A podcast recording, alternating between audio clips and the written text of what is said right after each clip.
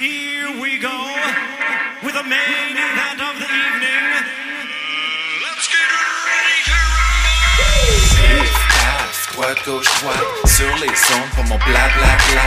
On y croit, naturopathie. Live de Rosemont, Arturo Garci. On va jouer, carte sur table. J'en pense quoi du combat de Jean-Pascal? On va passer pro, boxer podcast. Laurent Seco parler, bienvenue sur le podcast.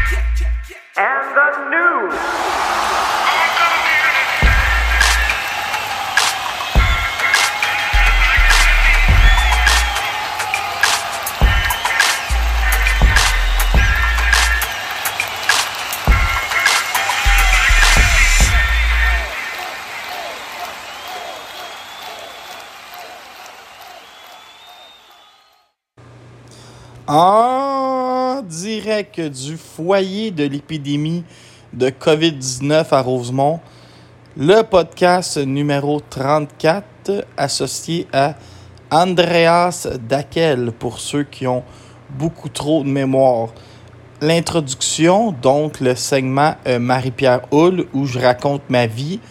Euh, cette semaine, contrairement à Marie-Pierre, j'ai pas été monter euh, des montagnes à bras pour garder la forme. J'ai travaillé, tenez-vous bien, 76 heures. J'ai, euh, je sais pas ce qui se passe, là. Vous êtes tous remis à commander des colis. Puis, je sais pas si c'est le fait que j'ai été élevé dans la religion catholique, mais je suis pas capable de refuser euh, du surtemps.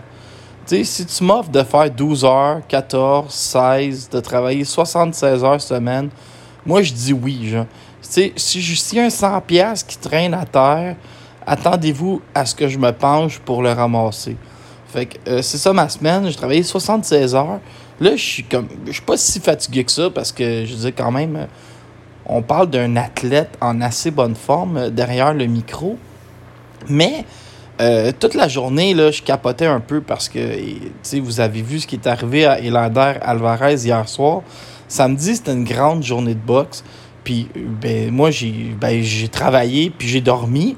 Mais je suis capable de lire des résultats, puis regarder des, faits saillants. Puis là, toute la journée, je me suis dit, ah, s'il faudrait que je sois chez nous, il faudrait que je fasse des entrevues, faudrait que je reçoive, euh, j'avais pensé recevoir euh, Vincent Morin, qui lui a déjà été proche de Elander Alvarez parce qu'il a travaillé chez Groupe Yvon Michel. Puis Vincent, c'est quelqu'un, dans les prochaines semaines, je vais l'amener en ondes, c'est sûr. Je veux faire une émission spéciale sur l'art du matchmaking. Puis Vincent, c'est vraiment quelqu'un qui a touché à tout. Il a fait les relations publiques chez Groupe Yvon Michel.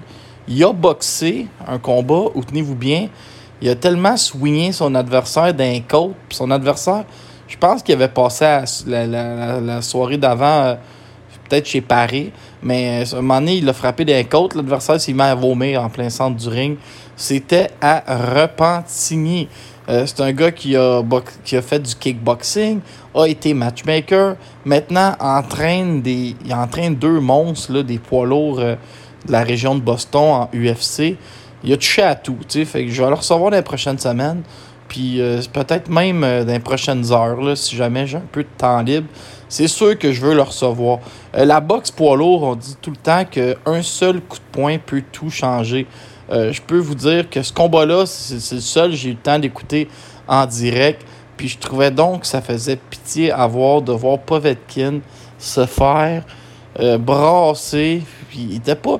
Tu sais, je trouvais que Povetkin, il boxait quand même bien. Tu sais, il rentrait avec le jab.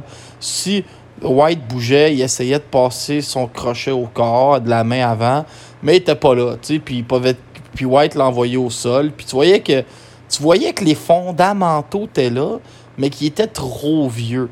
Puis à un moment donné, il a fait un, le bon mouvement qu'il fallait faire. Boum, le gros uppercut. Daniel White compté pour le compte de 1000. J'avoue que je l'ai trouvé bien drôle. Euh, dans les sujets de la semaine, je vais vous parler d'un boxeur que je déteste, Sébastien Fondura. Je sais que c'est pas beau de détester, mais je vais vous en parler. Euh, Passion Box a sorti une grosse bombe. Euh, C'est Yann Pellerin qui a sorti ça. Bon, je vais vous dire euh, la vérité. euh, c'est une rumeur qui s'était rendue à mon oreille. David Lemieux contre Francine Tétu. j'ai rien, contre le fait que, tant qu'à faire ce qu'on appelle un tune-up fight, que David le fasse contre un boxeur québécois. Mais ma question, c'est. Hey, son. Où est Golden Boy dans cette histoire-là? Tu sais, comment ça. euh, comment ça, nos amis de Golden Boy ont pas de combat pour David Lemieux? T'es où, Oscar? Laisse faire ton retour, puis occupe-toi des, boxeurs qui ont à boxer. Euh, je vais vous parler de, de la Hoya qui veut faire un retour, de toute la saga entre Avni Yaldirim et Saúl Canelo Alvarez. Vous savez comment j'aime faire mon Canelo Watch. Je vais parler de Sergio Martinez qui a fait un retour, de rumeurs de combat. Euh, on va parler long en large de Povetkin, le combat de Cathy Taylor, Anthony Descaries qui a fait preuve d'une grande classe en saluant euh, la carrière puis l'effort de Hilaire Alvarez, mais m'a fait sourire de l'autre côté en proposant un combat entre Steven Butler et Rob Brent. On va en parler. Euh, sinon, euh, j'imagine qu'il va y avoir d'autres sujets. Là. Vous me connaissez, j'ai plein de feuilles mobiles qui traînent avec des noms dessus que je pourrais vous parler un peu n'importe quand. Donc, euh, l'épisode 34, l'épisode Andreas Dakel. Le soir de la Saint-Valentin, j'étais toute seule chez moi à consulter Badou. C'est là que j'ai rencontré Laurent. Je me doutais que c'était pas un romantique quand il m'a invité au resto-bar le coin du métro. J'ai rapidement été conquise par les ailes de poulet savoureuses et bien charnues, tout comme lui. Le resto-bar le coin du métro au 10 719 rue La Jeunesse à Montréal, la place pour une première date. Si un jour là, je gagne un prix, j'aimerais ça gagner le prix du podcasteur le plus honnête de l'histoire. Comme là, dans les prochaines minutes, je vais vous faire un, un résumé ok, du combat d'Elander Alvarez. Donc, je vais pas vous faire un résumé parce que, à la limite, je vais vous dire la vérité. Je l'ai pas écouté le combat, j'ai juste vu les highlights euh, au réseau des sports. Toutefois, euh, j'ai une opinion sur tout, pas besoin d'avoir écouté le combat. Fait que j'ai regardé, ben, premièrement, les punch stats. ok? Je vois qu'il a pas été là pantoute avec euh, 52 euh, coups de poing euh. Puis je suis capable de voir la carte des juges. Il a perdu au 9e. En gros, il y a quelque chose qui fonctionne pas parce que si vous y pensez, Ilanda est favori à 2 contre 1. La plupart des experts l'avaient gagnant. Et cherchez pas midi à 14h, comme dirait euh, ma grand-mère. Euh, Dimitri Bivol puis Sullivan Barrera avaient déjà euh, produit, la façon de, de battre de battre Joe Smith. C'est ce qu'on appelle en anglais le blueprint. J'essayais de le traduire dans ma tête. Puis là, je voulais dire euh, l'imprimé bleu. Puis là, je me suis dit, Non, ça n'a pas de bon sens, je peux pas dire ça. Mais c'est le plan de match que je cherchais. Tu le plan de match pour battre euh, Joe Smith, il existe. Toutefois, après ça, c'est de le faire. Joe Smith, il avance sans arrêt. Fait que si tu y fais pas mal, mais il continue à avancer. Tu sais, je regardais le coup de poing qui a, qui a mis fin au combat. Dans le fond, il marche vers Elander, puis il lance sa droite. Mais il fait, il lance bien sa droite, puis il frappe fort. Puis ce que je lis un peu partout, c'est que la défensive d'Elander n'était vraiment pas à point hier. Puis c'est ce que les, les punch stats semblent donner. Ça, c'est tout, à peu près tout ce que je peux vous dire sur le combat. C'est sûr que le résultat est décevant. Maintenant, je vais vous parler, toujours parler des landers. Maintenant, je vais parler euh, pas de la suite des choses, mais des, des réactions à chaud. Tu sais, Marc Ramsey, c'est un gars qui, euh, ben, il coupe pas, il coupe pas la chandelle par les deux bouts, hein. Puis il est allé, il est pas allé par quatre chemins. Il a dit, puis je sais pas, parce que ça, je- ça va falloir que j'en parle à, à des professionnels, là, mais Marc Ramsey avait l'air à dire que Elander Alvarez, en tout cas, c'est ça que je lis dans le texte de Mathieu Boulay, il, il arrive plus à être l'ombre de lui-même au gymnase. Son corps ne suit plus. Ça, c'est spécial parce que quand même, il a juste 36 ans. Mais, tu sais, Marc Ramsey, c'est un professionnel, puis on dit que c'est le meilleur entraîneur au monde. Lui, là, il a un cahier avec euh, Alvarez, puis il voit, euh, ben, combien Elander benchait, combien euh, le pouls de après qu'il a couru 10 km, pendant qu'il l'a couru. Euh, ben ça, je connais pas assez ça, mais je vous donne euh, en gros mon impression. C'est que il y a, les résultats d'Helander détaillés, puis ce qu'il était capable de faire au gymnase, puis à quelle vitesse euh, il récupérait. Puis il constate que le corps d'Alvarez euh, n'a pas suivi. Il, il récupère plus comme avant, il s'entraîne plus comme avant, il, en- il, il atteint plus les il atteint plus les résultats d'avant. Puis ça, c'est inquiétant. Puis surtout que ça dit que il peut pas retourner contre l'élite. On a vu le résultat contre Joe Smith. Là, si Lander, euh, il, est plus l'ombre de lui-même, on fait quoi avec lui? Puis moi, je vais vous dire ce qui me faisait peur. C'est que si Lander continue sa carrière, mais il est plus le côté A de l'équation. Tu sais, celui, parce que pensez-y, ce combat-là, il l'avait fait repousser, puis ça fait huit mois qu'il sait qu'il va affronter Joe Smith. Il n'y a, a pas, pas d'excuse pour ce qui est arrivé hier. Mais si Lander continue, il a déjà été champion du monde de la WBO. Voulez-vous vraiment qu'il soit toujours appelé à dernière minute? Avec des petites bourses pour affronter des gars qui sont dangereux dans la division, puis finir comme un une espèce de Gabriel Campillo, se promener en, en, disant qu'il est un former champ, puis se faire arrêter au quatrième puis au cinquième, puis que ça devienne dangereux parce que comme il n'était pas le côté A de l'équation, il a pris le combat à la dernière minute, il s'est déshydraté à toute vitesse, il est pas préparé, puis dans le fond, il fait juste accumuler des bourses. Je pense pas qu'il y a personne qui veut ça. Puis est-ce que l'Ader peut retourner au sommet? C'est une division où Arthur Beterbiev a deux ceintures et est entraîné par Marc Ramsey, donc ça arrivera jamais. Jean-Pascal, ben, comme vous l'avez vu, il est occupé. Il y a Badou Jack puis Marcus Brown. Marcus Brown a un contrat, va falloir que Pascal l'affronte un jour. Badou Jack a sa, sa revanche bien en poche, j'ai l'impression. Du côté, du côté de Bivol, il- est-ce que Bivol aurait de l'intérêt à affronter Elander Alvarez qui vient de perdre contre Joe Smith, puis Bivol a blanchi Joe Smith? Je pense pas. La WBO, avant qu'elle finisse son tournoi, en a pour 8 à 9 mois. Est-ce que l'éventuel champion va affronter comme défense le premier qui s'est fait éliminer dans le tournoi? Mais permettez-moi d'en douter.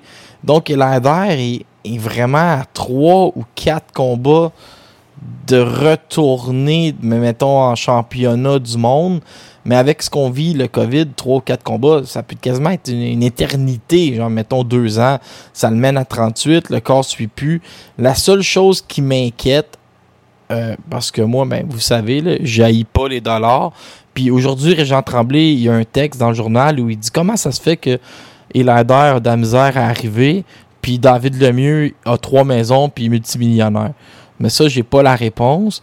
Puis là, Régent, il, comme il soupçonnait que Yvon Michel prend 30%, Ba- Bob Arum prenait 30%, Ramsey prend 10, Loyer prend 10, l'impôt prend 40, finalement, Elader devait de l'argent, tu sais. Euh, quand on lisait le texte, quasiment ça qu'il fallait comprendre. J'espère juste que, tu sais, a, a assuré ses vieux jours dans ses combats contre euh, Boutet et Pascal. Et, euh, dans le fond, qu'il va partir la tête en paix. Et surtout, que si sa décision c'est de quitter, parce que ça c'est pas fait, on va le savoir dans les prochains jours, il va pas revenir. Moi j'ai un mais tu sais pas- Jean-Pascal me fait mentir c'est la plus belle histoire, il a accumulé les retraites, il est revenu devenu champion du monde, mais des fois je trouve ça pathétique les boxeurs qui reviennent, surtout quand c'est typiquement pour l'argent euh, pas typiquement mais euh, essentiellement pour faire euh, une dernière paye, puis là euh, ça brise un peu mais les souvenirs qu'on a d'un boxeur dominant que là, on voit perdre en fin de carrière. Pour moi, Elander Alvarez aussi, je voulais vous compter ça si je suis parti, mais c'est pas grave. On va continuer à, vous jaser d'Elander. Euh, une fois, je vais vous compter Elander, ça fait longtemps que je le connais par rapport au coin du métro, puis vous le savez, moi, Vincent Tremblay, Jean-Philippe Ouimet, on est toujours rendu au coin du métro.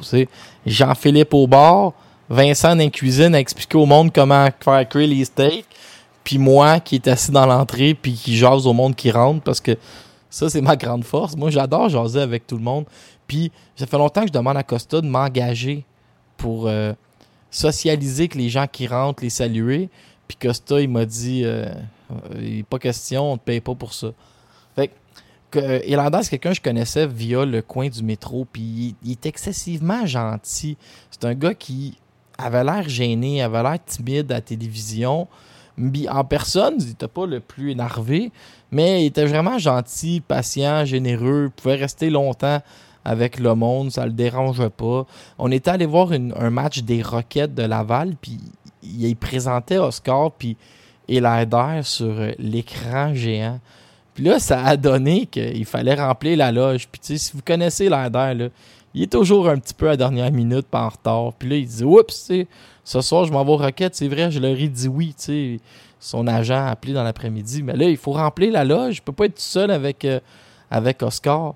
Puis Oscar, lui, capote. Il aime vraiment le hockey. Vous pouvez voir Oscar à, à Étienne Desmarteaux à écouter des games juniors, tu sais. Fait que a d'air, mais il appelle euh, Costa, il appelle Yves Lévesque parce qu'il savait qu'il allait avoir des photos. Fait que Yves Lévesque voulait être là. Puis moi puis Vincent, on retontit là-bas, genre. Puis, tu sais, Oscar puis Lander, là, entre, euh, entre l'entrée puis la loge, là, c'est 50 selfies à peu près. Puis Elander, là, puis Costa, euh, Oscar, c'est la même chose.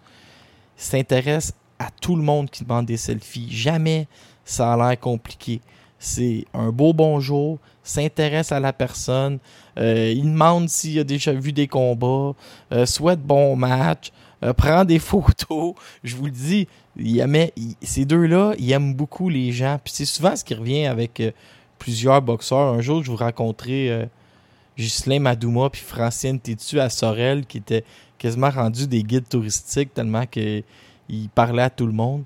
Puis c'était ça aussi, Oscar Elander. Puis quand on est arrivé dans la loge, euh, Yves Lévesque, c'est bizarre la loge au Rocket. Faut que tu payes ta bière, puis faut que tu payes euh, ton manger. Fait que Yves Lévesque, il avait sorti une palette de dollars, puis il avait rempli la table de bouffe. Ça a dû coûter 700-800$. Puis là, moi, j'étais assis avec euh, puis Oscar, puis Vincent. Nous autres, on était assis directement dans le buffet, puis on mangeait. Puis il y avait un monsieur qui avait la loge à côté, puis il me dit euh, Hey, euh, c'est-tu Elander Alvarez? Je dis, Ben oui, c'est Elander Alvarez. Il dit Mon petit-fils, il écoute tous ses combats, puis il a appris à boxer il y a 7 ans. J'ai pogné le petit-fils par en dessous des bras. Je, je l'ai levé, puis je l'ai embarqué dans notre loge. Puis j'ai présenté Elander. Elander, Elander, il s'est mis à genoux. Puis il a fait des mitaines avec. Mais pendant, je vous le dis, pendant comme un 5-6 rondes. Là. Ça faisait un 15 minutes que mon Elander était ses genoux, tu sais. Puis le grand moment donné, le, le, père, je pense, est arrivé, puis il m'a dit Hey, euh, on veut pas non plus déranger Elander, là. Si mon fils. euh, si mon fils abuse, dis-moi là, je vais venir le chercher parce que là, son fils demandait des conseils, puis comment je place mon genou, puis comment je place mon coude. C'est un petit gars de 7 ans bien dégourdi, là, qui avait de la jasette. Puis Elander a tout répondu. Et jamais, il, il a eu l'air impatient ou rien. Euh, il s'amusait, il ferait, il là, le petit gars frappait dans ses mains. Et Elander, il, il replaçait le genou du gars, il replaçait, hey, tes hanches tournées comme ça. Puis, en tout c'était magique de voir comment il était bon aussi avec euh, le public, peu importe l'âge du public. Puis euh, à, la fin, finalement, euh, les gens de. Tous les gens de l'autre loge se sont levés et sont venus prendre des photos avec Elander. Je vous dis, ce soir-là, j'ai vu Elander prendre à peu près 80 photos. Puis vu que lui puis Oscar habitent à Laval maintenant, il tripait sur le Rocket. Il avait, il avait quasiment euh, pas dévalisé, mais je pense qu'il s'est acheté chacun euh, une casquette puis un t-shirt euh, du Rocket. Puis moi, c'est une des bonnes soirées dans ma vie que je suis content d'avoir vécu proche mais de ces deux boxeurs-là qui, à leur façon, vont marquer l'histoire du Québec. Ils sont arrivés ici en 2009, puis vraiment eu des belles carrières, des belles histoires. Moi, quand il a battu Kovalev, le toit du coin du métro a failli exploser. Euh, Puis, tu sais, en même temps, Elander, je l'ai connu euh, euh, tu via Vincent qui jouait à FIFA toute la journée avec euh, au bar caché d'un coin. Fait que ça, c'était drôle aussi. Donc, euh, tu sais, merci à puis en espérant que euh, tu vas rester, mais je sais pas en même temps, je peux pas te- t'empêcher d'aller rejoindre ta famille en Colombie, mais en espérant que tu vas rester au Québec ou que tu vas venir souvent euh, faire des tours, puis ben, on t'oubliera pas, puis tu fais partie de l'histoire de la boxe au Québec et des meilleurs boxeurs qu'on a vus.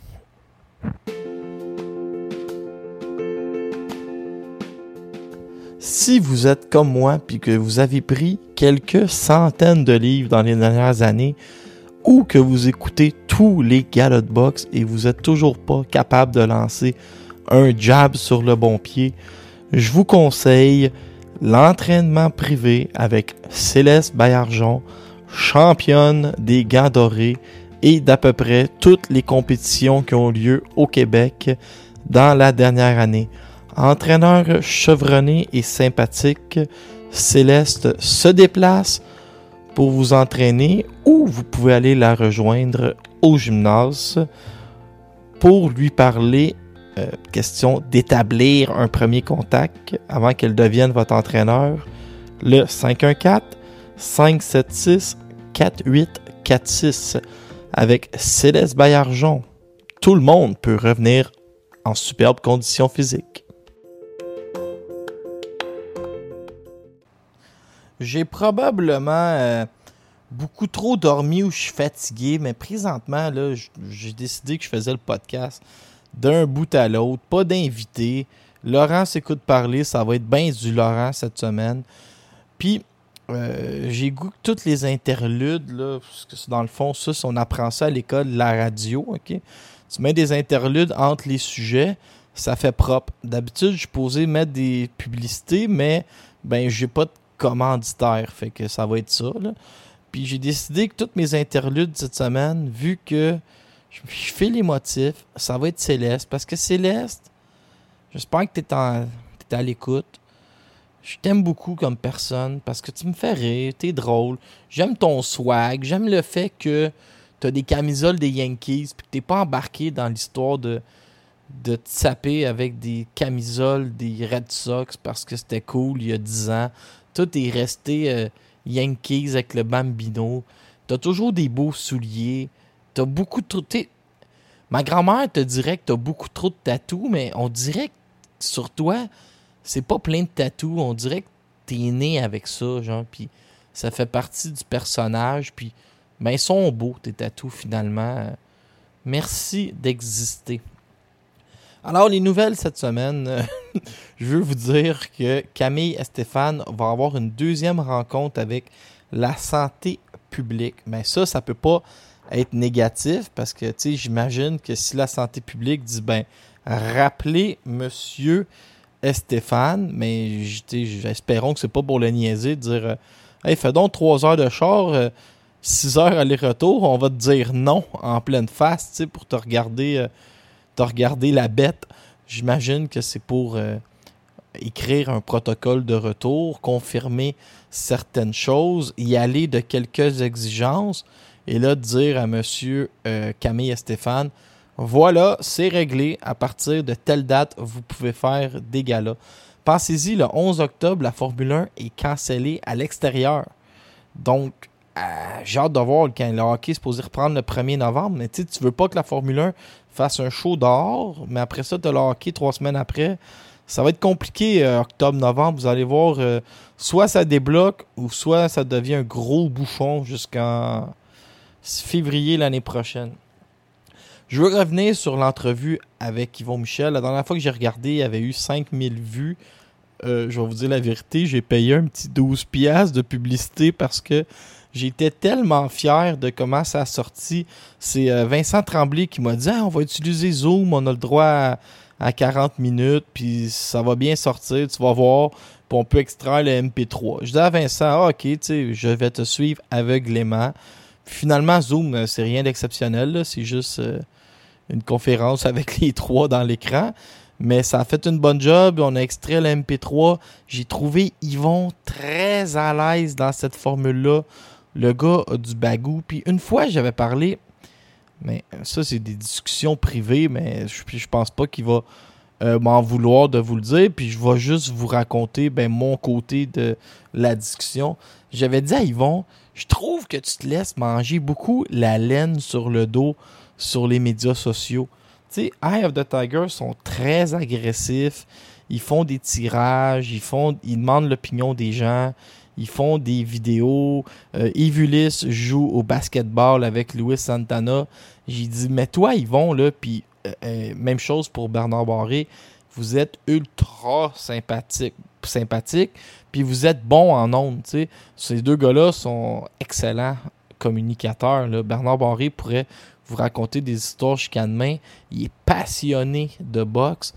Puis ils vont, malheureusement, dans les dernières années, à chaque fois qu'il est dans les médias, on lui demande Hey, euh, ce qui se passe avec euh, ta licence? Euh, Qu'est-ce qui se passe avec. euh, ben, avant avec Adonis, c'était un peu plus compliqué avec PBC.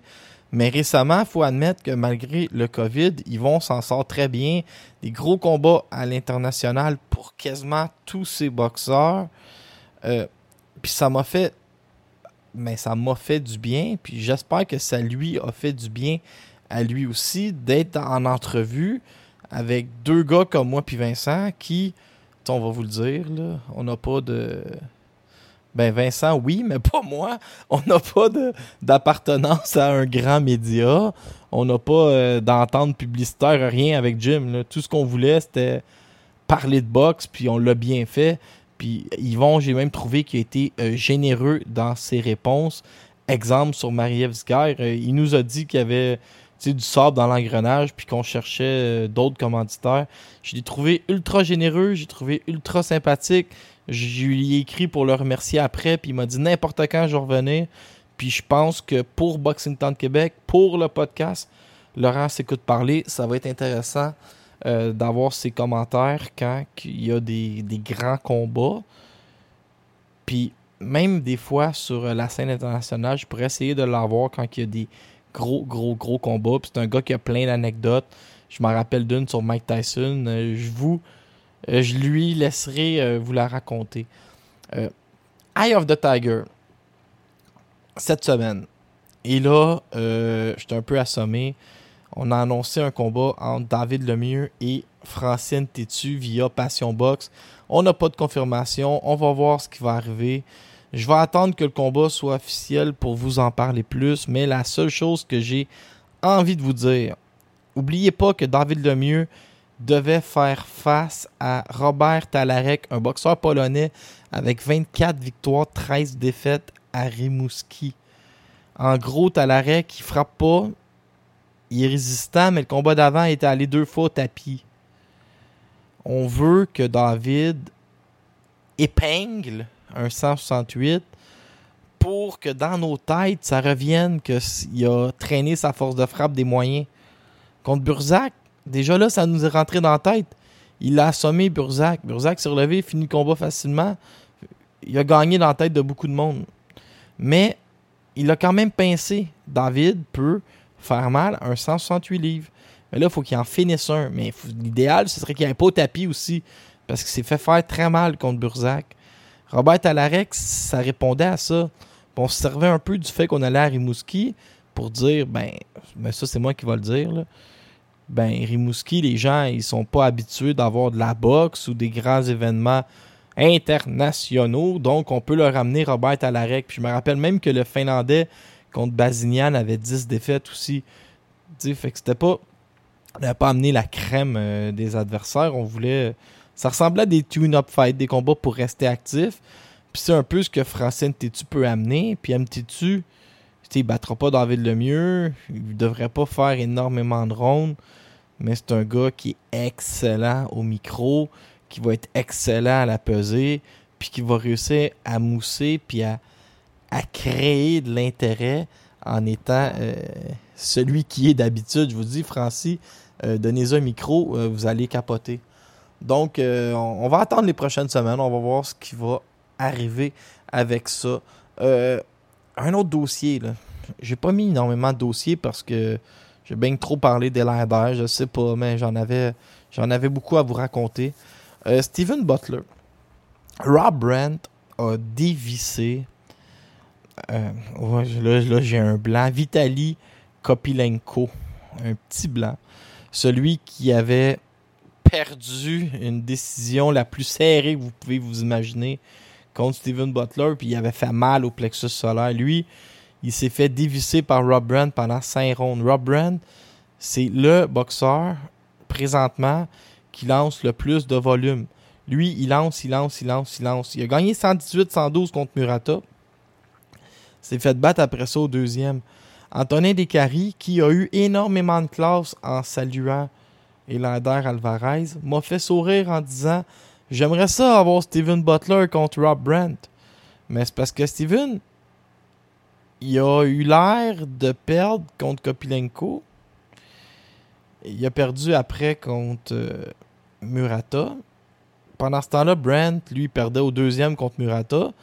Donc, j'achète un peu l'idée, mais il a dévissé Kopilenko complètement. Puis vous nous dites que Steven ne peut pas affronter Volny parce qu'il y a un contrat avec Marco Reis. Fait que si son contrat l'oblige à affronter Marco Reis, pourquoi spéculer contre des Rob Brandt? Sinon, faire de la promotion autour en espérant que tout le monde soit pas aussi euh, pas un cerveau comme le mien qui fait que voir des complots puis parler de boxe euh, puis qui sortent l'histoire de Marco Reis. Fait que bref, euh, mais pas bref, j'ai encore des choses à vous dire.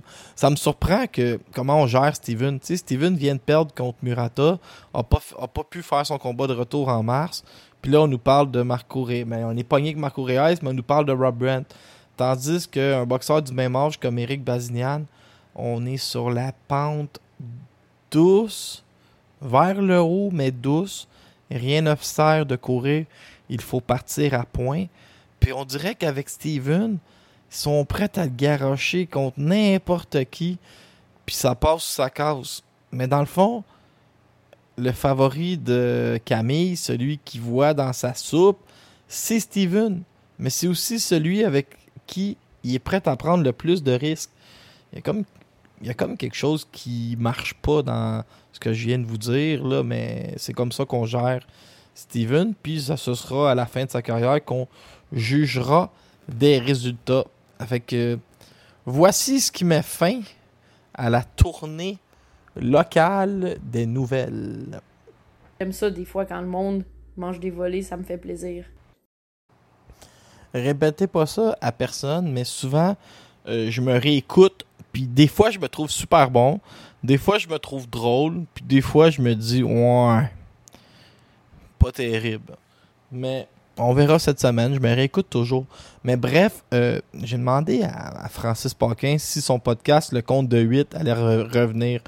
Parce que, tu sais, mon podcast à moi, là, de un, parfois, il est un peu décousu. Euh, des fois, euh, je suis un peu. Tu sais, j'ai un ton. Moi, je suis quelqu'un qui, dans la vie de tous les jours, prend rien au sérieux. Puis mettons, j'étais assis une table avec quatre personnes. Le plus important, c'est que les quatre personnes rient ou sourient. Puis là, je suis prêt à tout pour les faire rire, OK? Si ça prend des jokes vulgaires qui feraient passer Mike Ward pour un enfant d'école, euh, je vais t'en livrer. Euh, si ça prend de, l'humour plus fin, euh, je, vais essayer. Mais j'aime ça faire rire, j'aime ça faire réagir. Puis ça paraît un peu dans mon ton, Mais j'aimais le, le sérieux puis le professionnalisme de Francis Paquin et Adrien Meur. Des fois, j'allais faire le podcast avec eux. Puis là, j'arrivais, il y avait des feuilles, des feuilles, puis des feuilles. Puis tout le podcast était bien monté. Puis là, tu voyais qu'eux, là, ça, c'est des universitaires, comme dirait ma grand-mère. Tout était structuré. Tang, tang, tang. Francis prenait, le mic prenait son micro-cast. Ting, ting, ting. Puis là, quand tu quand tu toussais, là, il voyait que tu allais tousser. Là. Il, avait, avait appris ça que tu allais tousser.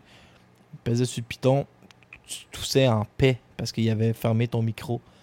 Puis j'aimais ça, ce professionnalisme-là. Puis j'aimais comment Adrien meurt, décortiquait les combats. Euh, sauf que j'ai demandé à Francis s'il allait revenir. Puis il m'a dit Gâche pas ta maison là-dessus. Puis euh, j'aimais bien aussi le ton de Paul Dubé qui avait l'autre podcast de boxe. Euh, pas de gants blancs parce que Paul en voici un euh, qui ne coupe pas les cheveux en quatre. Hein. Lui, il allait droit au but. il adorait le scandale, puis ça, ça me faisait rire. Puis il avait fait, une entrevue mémorable avec Rénal Boisvert. Puis Paul, je sais que tu m'écoutes là. Donc de la retraite, Paul. Je veux que tu ramènes ton podcast. Donc, euh, c'est ça. Là, présentement, j'ai le seul podcast. Fait que, écoutez-moi. J'aimerais ça qu'il ait plein. Ici, la lutte, je pense qu'ils ont huit podcasts québécois. Nous autres, on en a un. C'est quoi? On n'est pas huit fois plus petit que la lutte, genre? Faites, faites des podcasts. J'aime ça être diverti. Euh, je vais vous parler de...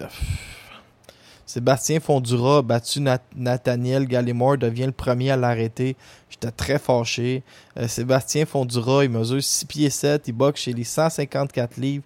Je comprends pas sa mécanique. Il a les jambes comme des, pots, des petits poteaux, mais il lance les coups vers le bas, puis il arrive à les lancer avec énormément de puissance. Je comprends pas comment il fait, mais à surveiller, puis il y a comme un buzz alentour de lui, puis il est pense qu'il est promoté par la gang de Sergio Martinez euh, moitié-moitié avec, euh, je pense, Top Rank. je ne sais plus. Oscar de la Hoya veut faire un retour. Ah. J'ai baillé. J'ai essayé de bailler dans le micro. Ça n'a pas vraiment fonctionné. Je comprends pas, le- je comprends pas Oscar. J'espère juste qu'il va pas euh, se faire faire mal. Il y a déjà Charlot qui a levé la main pour l'affronter. Je comprends pas. Puis je sais pas quel niveau il peut aller chercher, même si c'était un boxeur exceptionnel après 10 ans de pause. Quel niveau tu peux aller chercher? Genre, tu vas battre des, des gars sans une classe 100 sur BoxRec ou tu vas aller tu vas aller faire des gros risques contre des top 10. Puis je pense même qu'il veut revenir à, à 168 livres. Je, je comprends pas, Oscar, qu'est-ce que tu veux faire, mais. Je sais pas. Peut-être tu veux un gros buzz. Euh, Avni Yildirim contre euh, Saul Canelo Alvarez, ok? Ça, ça m'a fait un peu sourire. Le combat a été annoncé parce que la WBC a accepté à 36 contre 1 la requête de Canelo d'affronter l'aspirant numéro 1. Puis là, je me suis dit, ben voyons non, c'est quoi ça, une requête pour affronter l'aspirant numéro 1? Ça marche pas comme ça. Genre, la WBC, ils s'assoient puis ils prennent leurs décisions, même s'ils sont louches, ils sont pas. Ils logent pas à la même adresse que Canelo. Puis là, ils ont sorti un règlement vraiment loufoque que le champion franchise, une ceinture qu'ils ont inventée. Une ceinture qu'on peut pas perdre, hein, je vous l'ai déjà dit. Si tu bats champion franchise, tu deviens champion franchise, mais le champion franchise reste champion franchise. Fait que Canelo, il a levé la main puis il a dit Étant champion franchise, j'exige d'affronter l'aspirant numéro 1. Fait que le- les commissaires, ils ont voté à 36 contre 1 pour dire à Canelo Parfait, tu peux affronter Avni, Monsieur Robot, Yildirim. Seul problème, c'est que Dazone, ils ont un contrat de 356 millions pour 13 combats avec Canelo. Là, la manière que c'est structuré, le prochain combat de terrain Canelo, c'est 39 millions. Ils ont dit à Canelo, non, non, tu comprends pas, là. Nous autres, on n'embarque pas dans le combat contre Yildirim.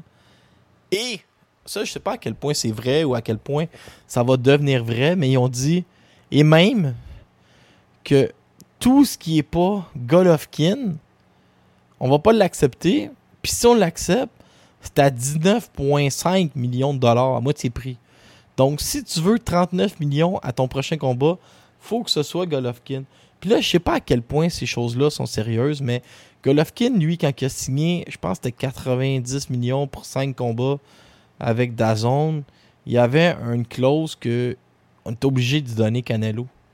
Puis là, on ne donne pas. Est-ce qu'il, je sais pas, est-ce qu'il peut briser le contrat? Est-ce qu'il peut euh, ramasser l'argent sans l'affronter? Est-ce qu'il peut aller en cours? Faudrait que je demande à Maître Farley, de Farley Avocat, de m'aider avec ça. Mais je sais pas qu'est-ce que ça va, qu'est-ce qu'ils vont devenir, tu sais, nos euh, Canelo puis Golovkin. Ben, tant qu'à voir Yildirim puis Camille Rezemata, euh, je vais acheter une trilogie, même si je pense que Canelo est trop fort. Sergio Martinez, un autre gars de 47 ans, on parlait de Oscar de la Hoya tantôt. Il a gagné un combat de retour contre quelqu'un que- dont je ne connais plus d'identité. Et il a pris le micro puis il a dit deux autres combats puis je vais affronter Ryota Murata au Japon. Malheureusement, je pense qu'il va probablement réussir à avoir Murata parce que euh, aime ça vendre des billets au Japon. Puis ben Sergio, ça demeure Sergio. Il y a aussi une rumeur qu'il pourrait réaffronter Julio César Chavez. James Monguia contre Toureano Johnson, ce serait chose faite la même soirée que euh, Javier Fortuna. Serait en sous-carte. J'achète ce combat-là. Euh, Monguia, euh, il est comme plein de défauts, même si on veut en faire l'élu. Puis Toreano Johnson, euh, c'est une machine à lancer des coups de poing. Pas nécessairement en recevoir, par exemple, mais je sais pas, je veux voir ça. Cathy Taylor a battu Delphine Person. Encore un combat serré. Il y a des combats comme ça, j'ai l'impression que tu pourrais faire 10 fois le même combat. Ça finirait 10 fois Cathy Taylor. 96, 94, 96, 94, puis 97, 93. Au deuxième, Delphine Person, elle avait une prune sur une joue. C'était plus une prune, elle avait la fruiterie au complet d'en face. Mais euh, je sais pas, Person, elle m'impressionne. Elle avance tout le temps. Puis à un moment donné, boum, elle passe la grosse droite. Puis là, elle recommence à avancer. Sauf que j'ai trouvé que ce combat-ci, Taylor se servait beaucoup plus de ses déplacements très précises euh, quand elle faisait manquer personne. Moi, j'ai trouvé qu'elle avait bien gagné le combat, même si pour la plupart, c'était un combat serré. Puis certains disaient Ah, Taylor a dû gagner par split. Mais en tout cas, victoire de Cathy Taylor, qui deviendra la plus grande dame de l'histoire de la boxe. Il y a quelqu'un qui a demandé, ça m'a fait rire, quelqu'un qui demande à Kim Clavel est-ce que tu pourrais affronter Cathy Taylor? Elle dit non, non, il y a comme six divisions de poids entre les deux. Puis moi, je réponds mais peut-être après le buffet du jour de l'an. Puis on a bien ri. Euh, Sean Porter a, a déclassé euh, Sébastien Formella, mais l'a pas arrêté. Il y a des gens qui disent que c'est la plus grande performance de Porter, puis il y en a d'autres qui disent que Crawford aurait détruit Formella. J'ai pas trop compris le, le buzz de comparer, mais pour moi, Porter, euh, ça appartient au top 5 de cette division-là. Dans un combat bizarre, Dillian White mène par 6 points, vient d'envoyer Povetkin deux fois tapis, et boum! Povetkin gèle Dillian White au début du cinquième. Un genre de, de à mi-chemin entre un crochet et un direct mou de White de la droite. Povetkin fait un mouvement vers l'extérieur, constate que c'est béant et là, ting, le même uppercut que Oscar Rivas avait passé et Dillian White a dormi et on parle déjà d'une revanche en décembre prochain. Sauf que je vois pas l'intérêt. Si je suis pas Vetkin, euh, ben j'y vais, mais je demande la lune comme montant. Fait que, je pense que les amis, ça fait le tour. Euh, Je vais y aller direct avec l'introduction. Euh, non, la conclusion, mais je suis paresseux. J'ai même pas même pas le goût de vous faire un dernier interlude. Parce que je vous le dis, j'ai travaillé 76 heures cette semaine. Le podcast, ça c'est le podcast 34, là, il n'y a aucun artifice. Il n'y a pas d'entrevue, il n'y a pas rien. C'est juste moi, mais je sais même plus. Je sais même plus si moi c'est assez pour euh, l'amateur à maison. Parce que je tabou. Je tabou. Puis comme je vous ai dit dans l'intro, je ramasse tout l'argent qui traîne.